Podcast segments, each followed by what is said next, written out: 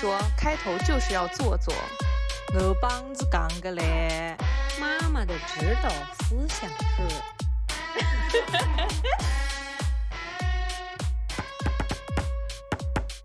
大家好，这里是宁宁开门。大家好，我是宁宁开门的宁宁。大家好，我是凯子。今天我们准备继上上期的内容来继续讲一下我和宁宁消费降级的故事。但是在开始我们消费降级的故事之前，我想和大家先分享一个前两天我濒死的一个体验。那天我真觉得我自己快死了。嗯，那天早晨是这样子的。我正如平常一样起来准备去上早读课，醒过来之后我就觉得胸特别特别的闷，呃，有点喘不上气儿来的那种，就是吸进去的氧气我都觉得我没有吸进去任何的氧气。当时我不知道我自己怎么了，我就也没有在意这件事情，因为我通常情况下对于我身体有任何的不舒服的 这种情况的话，我是觉得就是没事的，我应该过一会儿就好了。然后呢，我就反正硬撑着起来。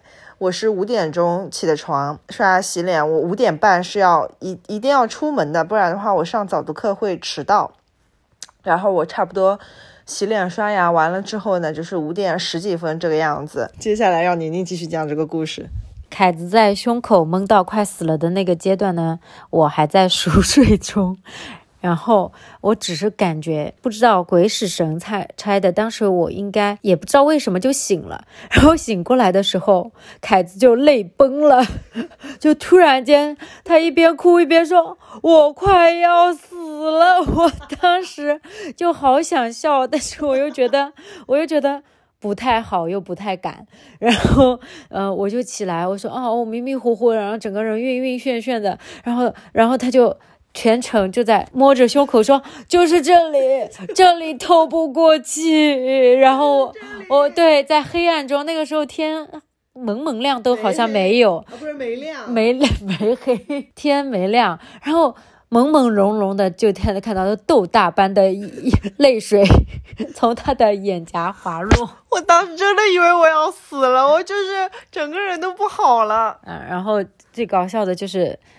一个一个快要死的人，用所有最后的力气在哭，然后当时我就我就说，我就凭借着一一点点理智说，因为我还没醒透，然后我就一一个劲的跟他说，好，那么我们不要哭，我们现在不要浪费力气。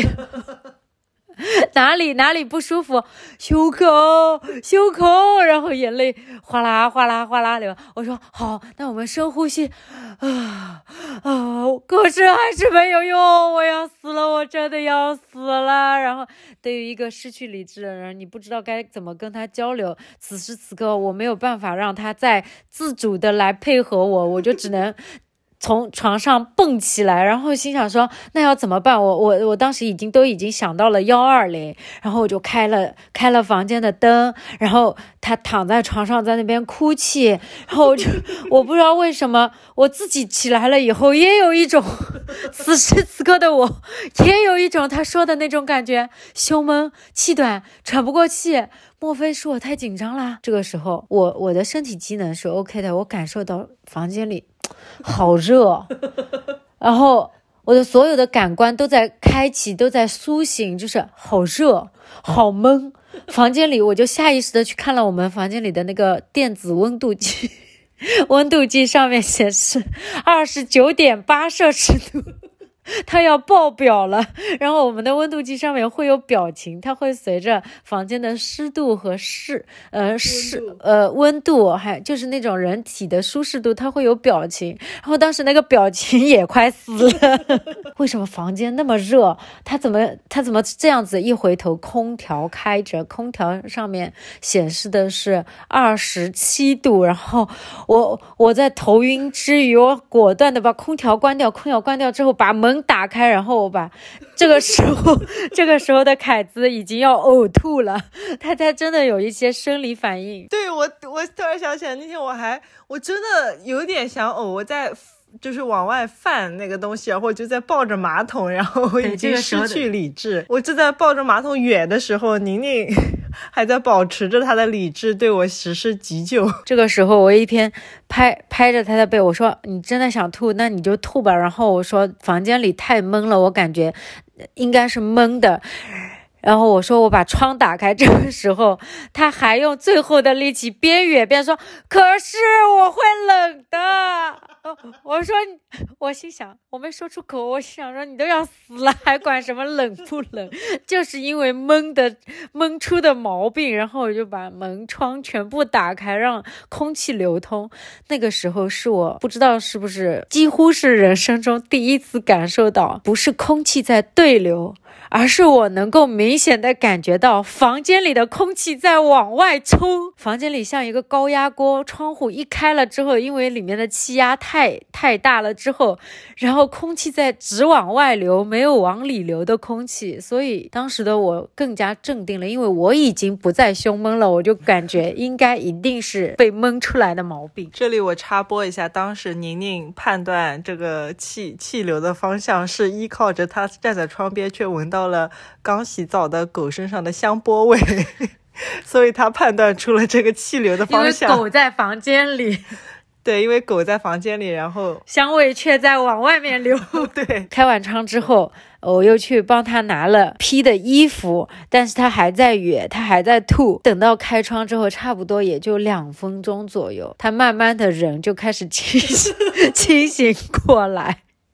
我感觉他是有点二氧化碳中毒了。对，但是当时我还是挺难受的，而且就是还在哕。然后我我的理智是在于说，快帮我请假，快帮我跟隔壁班的老师打声招呼，让他们帮我看一下早早读。这样的话，我就可以稍微晚点到了，让我再缓缓，让我再哕，看看我还是不是想继续哕。在他神志刚回来一会会的时候，他好不容易。攒了点力气，可以顺畅呼吸了，又哭了，说：“我要来不及了。”然后他的呼吸又不畅通，急救他真的好麻烦。我真的对于上班来不及这件事情是很在意的，因为因为就是你你不在那个点进入教室是一件就是不太好的事情，你知道吗？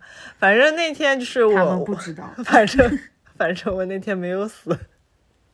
我非常高兴这件事情，还能继续来录播客给你们听。嗯，对，好，讲了一个跟我们今天今天内容无关的一个故事，然后我们今天来讲消费降级。我跟宁宁是养了两条狗啊，准确来说是养过两条狗，然后一条呢叫豆豆，一条呢叫打卡，一条呢是金毛，然后还有一条是。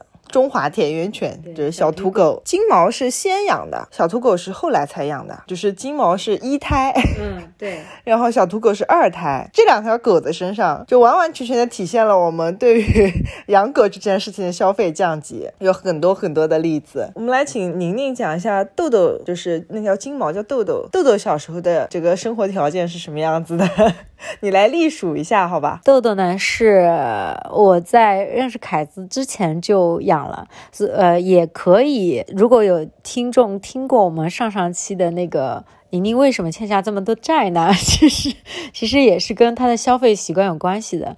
当年刚养了豆豆的时候，最早豆豆呃刚拿回来买的碗，喝水的碗，就是它的全套，吃饭的碗，喝水的碗，有个牌子就是狗狗的。日用品的牌子叫 Super，然后它的那个碗都是比较高级的，甚至是喝水的什么，它会有垫高的一整套。然后像那个碗，因为豆豆是金毛嘛，它的它的所有的东西都是大号的，又又又在又在那个里面是又比较贵的，它的一个碗大概都是要两百多块钱的，两百多块一个。喝水吃饭碗，对，嗯。嗯，然后当时我还觉得，其实还在劝自己，虽然觉得也很贵，但是还在劝自己说，哦，其实也还好，因为其实它是它是两用的。它平时不吃饭的时候，上面的那个部分就可以拿呃拿呃放在上面喝水，然后等到要吃饭的时候拿底底座吃饭，然后觉得嗯也 OK。就那个时候就什么都想要给他好的，这个大概也是跟呃为人父母的那种 对于一胎刚刚生下来的那种那种感觉。然后呢，他的玩具到大一点了，要开始有要磨牙了。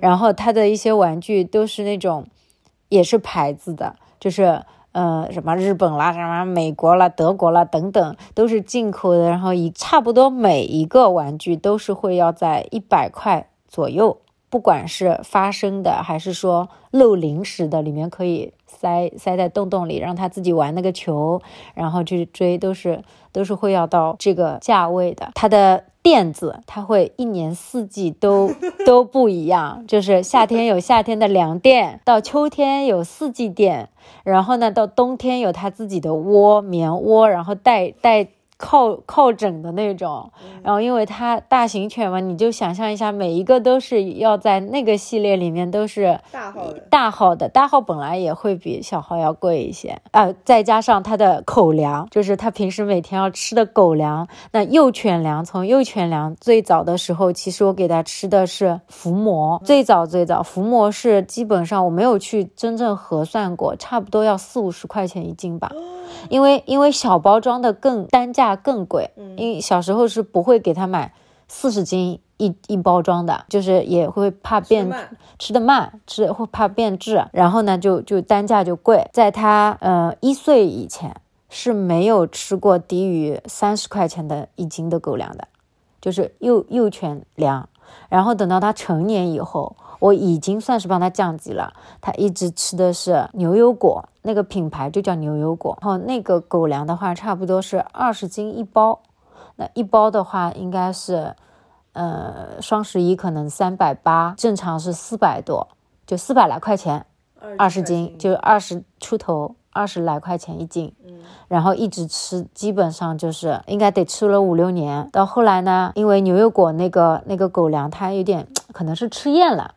然后换成了比瑞吉，基本上也都是吃的进口粮，从来没有吃过什么国产粮。我又要打断一下，嗯，你是怎么对这些牌子都记得那么清楚的？就就就现在打卡吃的这些粮，我买了有三年那个狗粮了，我都不知道我现在给他买那个粮叫什么牌子。麦顿啊，哦，对对对，麦顿，你不说我是真想不起来。这个也跟。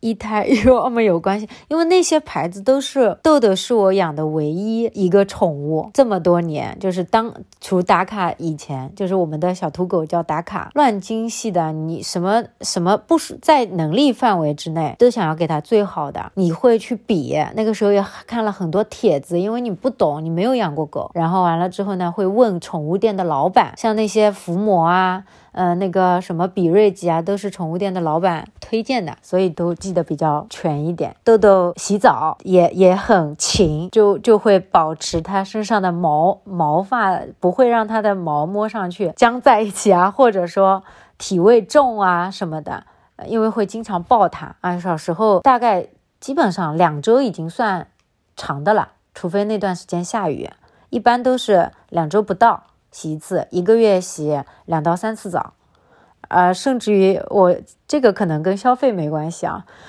豆豆是直到他成年，我都是洗完澡从宠物店抱到车上的，就是这么精细，可见对他的惊喜。到后来是实在抱不动了，这是我们。对痘痘的档次，在讲到这个二胎打卡之前呢，我们还要再讲一下，就打卡是怎么来的呢？二胎打卡，路边捡的没什么区别吗？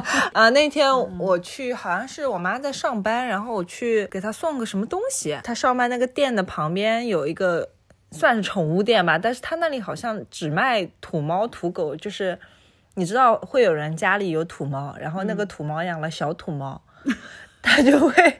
那人家小土猫也没办法消化呀，自己送人也现在没有人要养小土猫，他就会送到那个地方去。小土狗也是同理，嗯就他那里就只有土猫土狗，没有任何有品种的猫或者狗。土猫也是个品种啊，就是没不不怎么有名，没有宠物猫，宠物狗。对对对。然后呢，我又是那种路过任何宠物店，我我一定会进去看一眼的。那天我一走到那边去，那里有。至少七八个笼子，然后里面都是小奶狗、小奶猫。我真的在所有的笼子里面，我就一眼看中了大卡。他当时在睡觉，他睡得好香啊。那个时候就是宁宁送我去，就是停车停在路边上等我，就是因为那边不能停哎不太能停车，他在只能在车上，对，他在车上等我。然后我就远远的对着宁宁招手，说：“宁宁，快来来看。”然后就有只。小土狗它奶奶的，就它小时候都是那种软软的，然后只有差不多一掌多，就一一只手就可以把它托在手里面，就是一只小奶狗，你就觉得它好萌啊。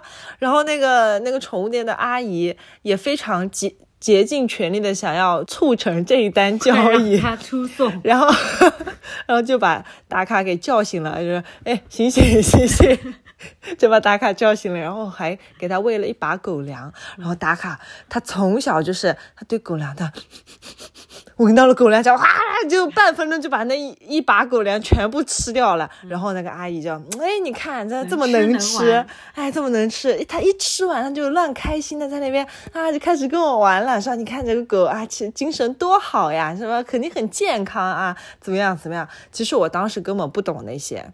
我就只知道这只狗长得挺好看的，黑黑白狗，就是黑黑色的背，然后脚上是白的，然后夹杂着一些些黄毛。我就也是白的。嗯，我就对宁宁说：“我说宁宁，我们我们养它吧。”然后问阿姨：“阿姨，这狗多少钱？”然后阿姨说：“嗯，阿姨不知道，看我们两个小年轻，就不知道该怎么开价了。”说：“嗯，一百。” 他他当时是一个。上扬的一个语调，他不是很确定。我们肯出一百吗？不是很确定，我们能不能够出这个价？我怀疑他平时根本不会开这么高的价，他就看我们俩是小年轻，所以才开价开高一点，所以他也不是很确定。他嗯，一百。我说嗯，当时我也行，我说五十。我我也是，我平时其实不怎么还价的一个人啊，但是我觉得一条土狗你对吧？那金毛也才三四百，有的不不家养的嘛。哦哦，七八百啊，家养的也七八百。啊，反正我觉得，我 就没买过品种狗了。反正我就觉得它不值那么多钱，我就五十。然后阿姨，阿姨已经开始拿袋子了，你知道吧？你好好带它吧，阿姨。阿姨当时我记得很清楚。在在宁宁，因为宁宁家里已经有一条大金毛了，宁宁当时其实都还没有反应过来要不要养它，然后。只见阿姨已经一边在收拾塑料袋，收拾她的一些，就说啊，我再稍微稍微送你们一点，好像送了我们点尿垫啊，尿垫啊什么的。这个呃，在找纸盒子，你找纸盒子装它，然后已经要出送它了。然后完了之后，完了之后说，哎，算了，嗯，就当嗯这几天他吃的狗粮钱我也不挣钱，嗯，有一个好人家看得出来你们是很喜欢狗的，一定会好好带它的。啊，我当时心里想说，我们已经要带走它了吗？然后又看到看到那两个人已经不在这个画面里了，就是就是，呃，开开还完价之后就继续去跟去跟当时他还不叫打卡，去跟小黑狗玩了。当时我已经非常开心的抱着那只纸盒子，然后打卡就在那个纸盒子里面，然后他已经吃饱了，然后在很开心的已经在跟我玩耍了，然后跟我们上了车，然后他一路上都在朝着我 笑的那一种，就是那天也挺热的，其实他应该是因为热了，但是我就觉得啊，他在他在对我笑，我的这老母亲的心就会融化了，但是这里就是出现了一个伏笔。嗯，就打卡的身价是五十块，打卡的身价是五十块，所以我们从那一天开始，所有帮打卡买的东西都会和它的身价进行一个对比，来以此来评判我们是否值得购买这个东西。呃，你们听了那一期的话，打卡的是什么时候被抱回来的呢？是在一九年的七月份，嗯嗯，七七八月份吧。然后那个时候我们已经。开始这个时间线呢，跟我们那一期的，就是我们自己已经在消费降级，啊，对对对对，也是也是吻合的，所以一方面是他的身价在那里，一方面就是他也被抱在了那样的 没有遇上我们俩的好时候，所以打卡从一开始他喝水的碗啊什么的，就是我们抱把他抱走了之后，就去了一个宠物店，把他所有的日常用品都配齐了嘛。他喝水的碗我就不记得了，反正那天在宠物店大概拢共就花了一百多块钱，我记得。对。差不多吧差不多就是因为他打卡的喝水碗 就是塑料的，也不大。也不大。后来我们都没有想到打卡能长到三十斤，他小时候就手巴掌那么大，就一个巴掌那么大，你你哈后来变成三十斤。他从小我还挺舍得的呢，他小时候给他吃的幼犬粮是十块钱一斤。吃了小半年，后来等到一旦他成年开始不吃幼犬粮了，就立马给他降级。那个时候，连豆豆也跟着他一起降级，因为买两种狗狗粮实在是太麻烦了。哎，对，然后他们俩吃一一包狗粮，对，啊，就是反正吃同样同同一个狗粮，后来就变成五块钱的成犬粮。但那个也是我们每次都碰到什么双十一啊、六幺八就会囤很多。对嗯，那个狗粮其实平时也七八块吧。嗯，七八块。嗯，我就嗯，好吧。然后达卡从小玩的玩具呢，也是没有缺过。我们给他买过很多的玩具，所以它是一只不拆家的狗，因为它的玩具太多了，它根本玩都玩不过来。小时候，哦哦不，他小时候连玩具都没有。小时候我们都是随便给他一个塑料瓶子。对 他塑料瓶子一直玩到差不多三呃四五个月吧。哦，他小时候乱喜欢塑料瓶子，给他一个塑料瓶子可以打发一整个下午。最早的时候，我们在去帮他置办他的这些日用品的当天，就给他买了一个球。那个球其实也不便宜，主要是他个头小，本来就不用那么贵。那个球好像也要二三十块钱，但是他回来他只玩品那个包装壳。塑料的对对哦他不玩那个球，他咬不动。他有点买椟还珠的 意思，他根本那个球外面有一层塑料壳，然后他玩不动那个球，因为那个球当时对他来说还太大了，就只能玩那个外面的塑料壳。然后从那此开启了塑料制品的那个。就是我们喝完一瓶可乐，就会把空瓶子给他，然后他就咬一下午，然后 喝完一个呃拆了一个快递，然后就把那个 快递的箱子给他，他又玩了一个下午。对，而且出去，因为打卡比较小的时候，嗯，就会带着他出去旅游，然后也一定会在他随行的玩具里面带一个塑料瓶子。哎，儿子还是会长大的嘛，还是要给他买正式的玩具的。结果买了一桶，十二个球，只要六十八块。那十二个球玩到他现在三岁了，还有一个没给他呢。还有一个新的，并没有一直呃，并没有一直给他。就是他玩玩坏了一个，我们才会再给他一个新的。对，一桶球十二个玩了三年。刚刚宁宁还讲到豆豆洗澡的频率是两到三周一次嘛，然后打卡洗澡的频率是 一个季度，可能一到两个月才会去洗一次，因为它本身作为一只小土狗，体味也没有那么的重，而且它小时候不怎么出去，不要讲那么多了，其实就是没有那么在在 care 这件事情。给自己找了很多借口不给它去洗澡。他小时候第一次洗澡去剪指甲，他都 他觉得我们要把他杀掉了。他最早一次感感觉要把他杀掉是是是给他脖子上系了系了一根扎快递的绳子。也是很怕死的小土狗。它真的就胆子太小了哦。还有狗狗有个很大的一个支出是驱虫，就是一一般狗狗每个月应该都要驱一次虫，差不多吧？体内驱虫的话，差不多是三个月一次；我说体外，体外驱虫的话，一般从春夏天两季，一个月驱一次吧。嗯，对啊，宠物店里面是那种。就是一盒驱虫药卖给你，可能是一两百块钱这样子，然后你只能够驱个三四次。打卡就是降级到我们给他买了一个狗圈，狗项圈，就是驱虫的狗项圈，然后是拼多多上买的，只要十块钱。然后也是货比三家，最后比去了拼多多。哎，其实你别说，效果不是挺好的吗？是的，这个这根本亲测有效。哎，亲测有效我我然后刚刚也提到，痘痘是有一年四季不同的床上用品、嗯。床品，对。打卡就只有冬天才有床品。是的，他今年的床品是我妈妈不知道从哪里搞来了一个二手的小朋友盖的那种小棉被，一米二乘一米的那种小被子，然后给他叠了一叠，放在地上给他睡，然后还怕他把那个被子弄脏，上面给他放了一块门垫，是宜家的门垫，只要十几块钱。打卡从小的窝垫就是都是宜家的买回来的毯子。哦，对，还有那个灰色的毯子，反正那个毯子也不贵，九块九，我也不太记得了，反正不贵，肯定是不会超过它的身价的，没有没有超过三十。然后到夏天就是觉得它不需要 睡床，对，就睡地上嘛。那土狗不是都应该睡在地上吗？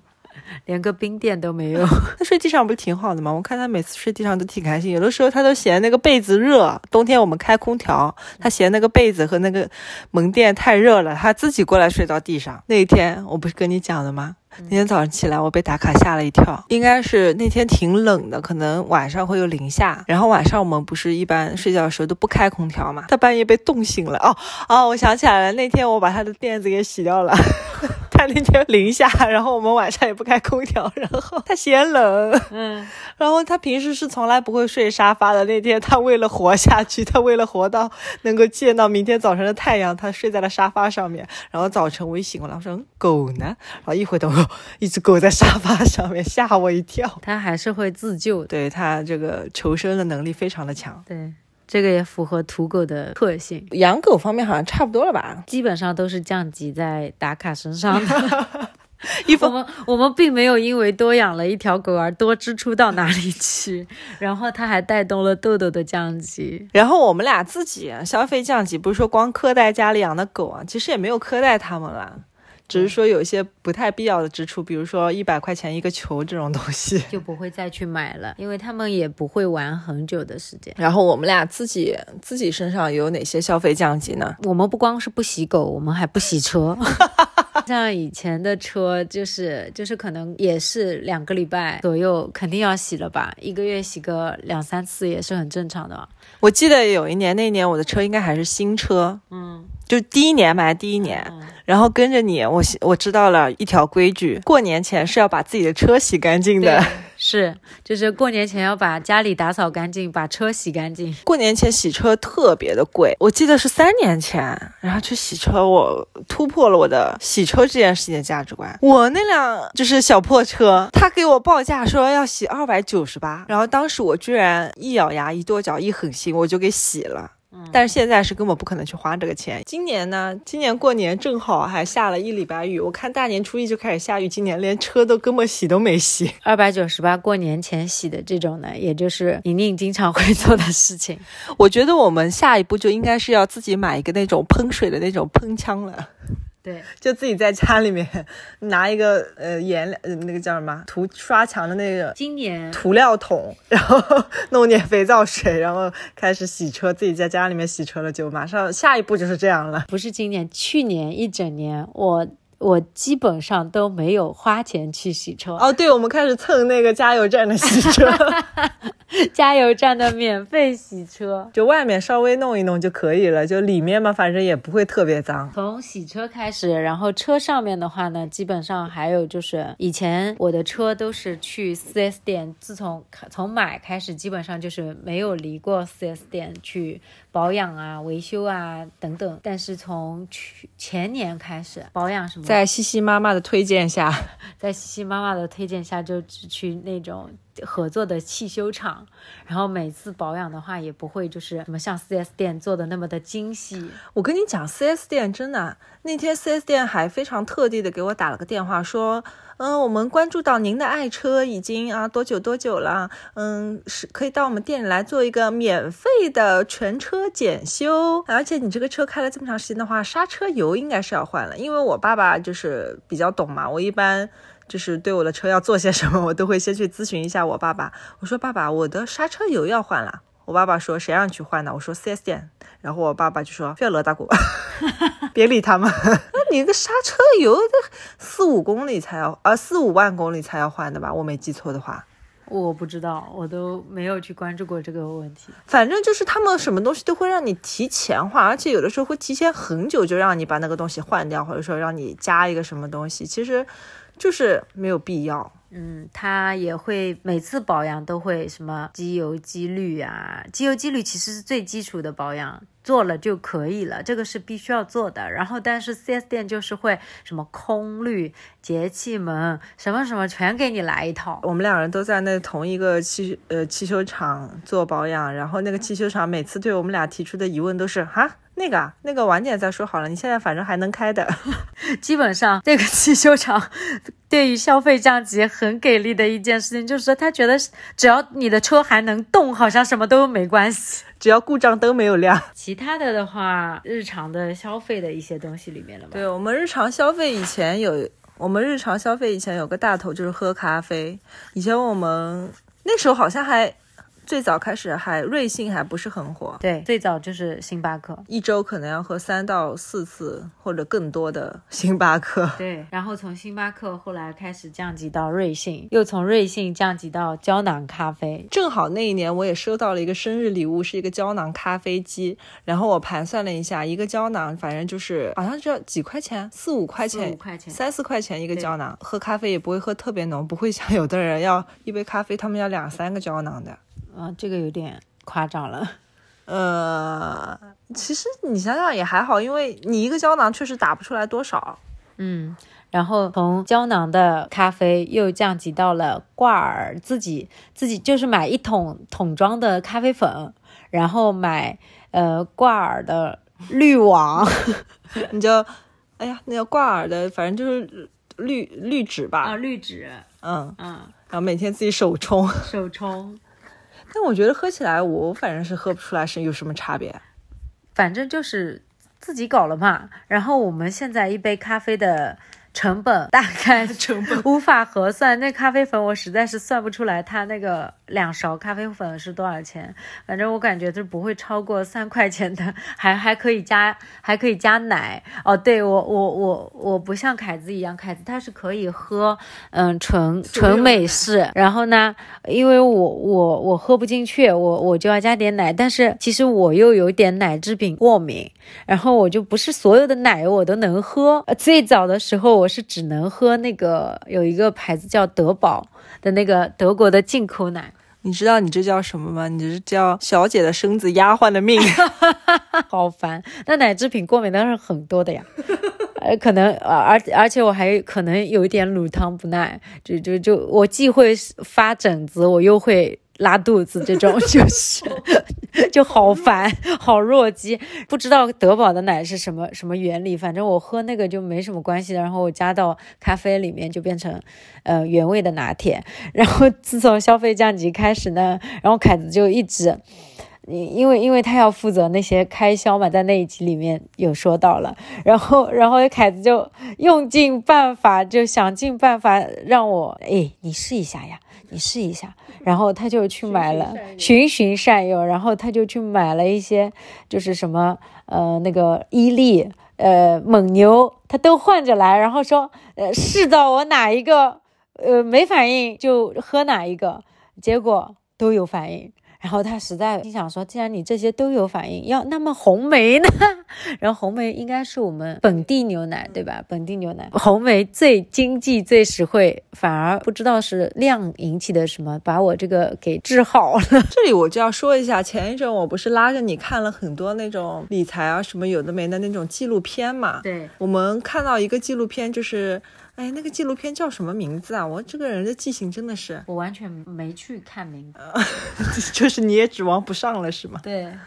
反正那个纪录片，它每一集是一个不同的家庭，会有两个女的到人家家里面去观察他们每天的一个生活方式。他们每集会到一个新的人家里面去，从他们的生活方式当中找出他们消费当中存在的问题。每一个参加这个节目的家庭呢，会有一个或大或小的一个短期目标，可能是我最近想要去哪里旅游一下，需要几千块钱；我可能是呃要举办一个婚礼，呃我可能打算退休了。但是我目前没有养老金，我可能要存一笔存一小笔钱，就等等就是之类的这样的目标。我就记得那个那个存养老金那一集，我印象还蛮深刻的。那个老太太应该有五十多岁了吧，还是六十多岁啊？然后她没有买任何的养老保险，她是一个英国人嘛。哎，我就觉得英国人真的是，我不知道啊，可能是那个那个老太太她自身就是她是一个单独的个例，还是说外国人都是这个样子的？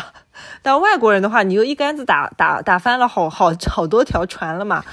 就怎么会有人到五十几岁就是要退休了，连钱都没有的？当然，我身边肯定也有这种案例嘛，就是年轻的时候没有交那个什么社保啊、医保啊，然后现在马上要退休了，还要自己再去补交很多很多年，至少补交个六七年，然后才能够开始领一份非常微薄的养老金。我就反正对于这一类人，其实我是不太能理解的，因为你毕竟年纪都在那儿了，怎么会把自己老年的生活搞得如此的凄惨？呃，那个老太太其实。他心地也挺善良的，他好像是一个搞艺术行业的，也有一些不太固定的收入，但是收入呢其实还可以啊。每每天吃外卖，从来不自己在家里面做饭。有什么好吃的、好玩的啊，一些什么衣服啊什么的，还要跨洋、跨国邮寄给他的弟弟。他弟弟在美国寄出去的东西都不值钱，但是他一次邮费就就蛮值钱的，可能折合人民币要百来块，甚至两百多块钱那样子。然后那两个女的不是就相当于他的。财务顾问嘛，帮他整理他的账面嘛，就是像我们一开始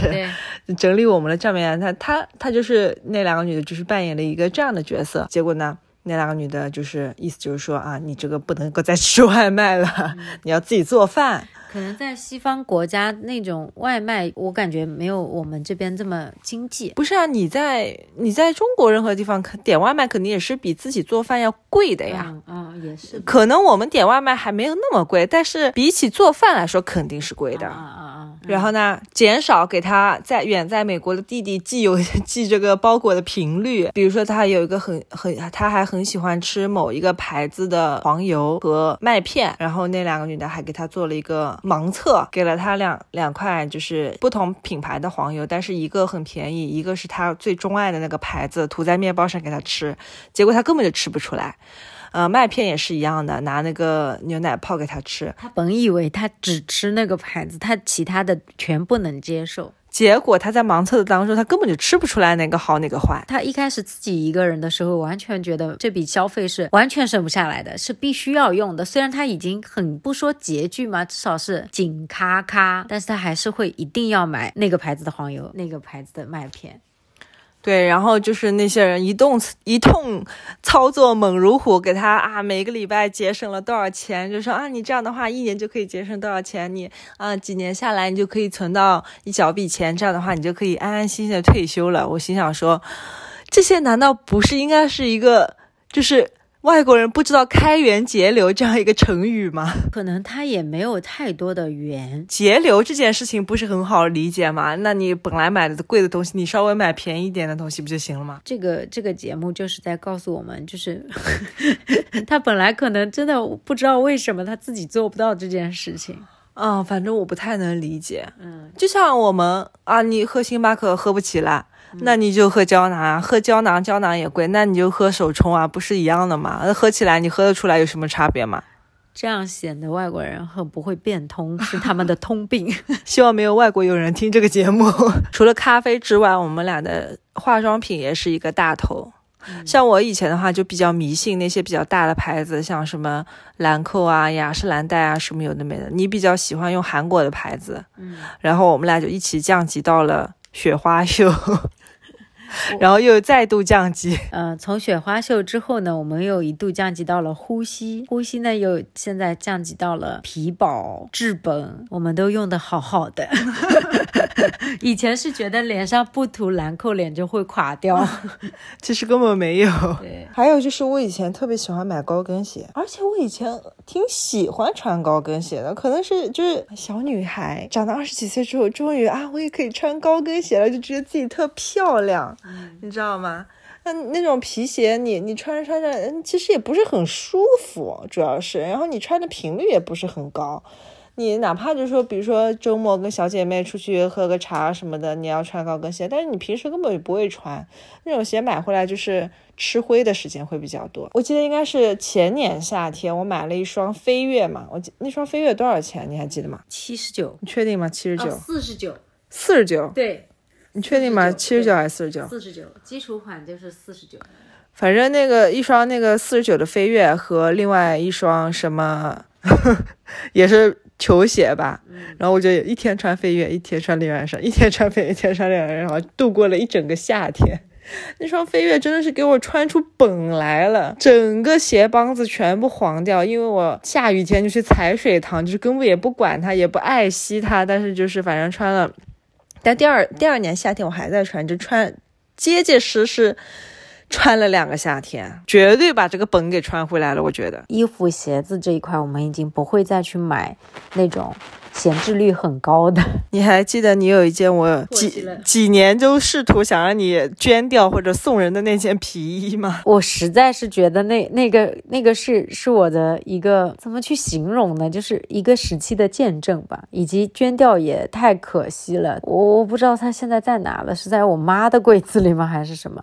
那个皮衣它其实就是只是两边袖子两个袖子是羊皮的，中间衣服是西装款的。那件衣服大概是四千块不到，三九九八，你不是跟我说只要两千多？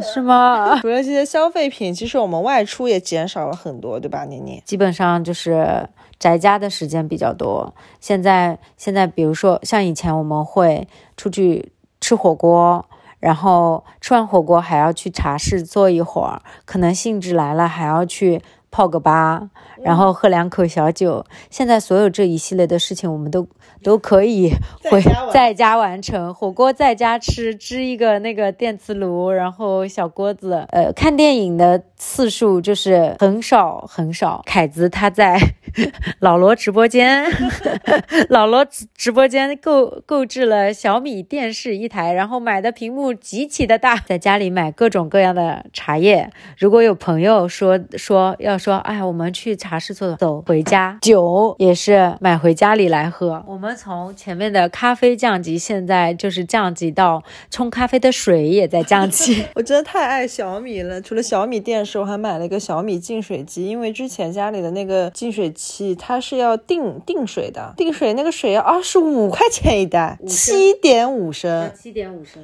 七点五升，你最多喝个三四天，二十五块钱。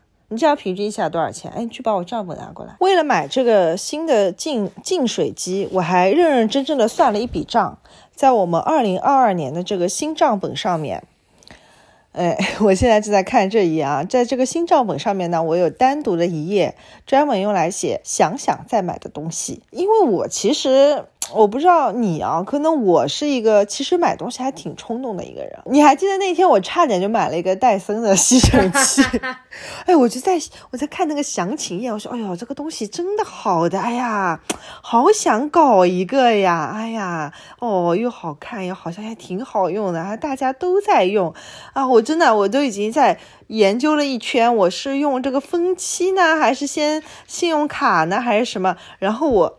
然后我我在做这一切的时候，宁宁不知道在干什么，然后他突然出现在了我的面前，我呢也鬼使神神差的问了一句，我说我想买一个戴森的吸尘器，你说我要买吗？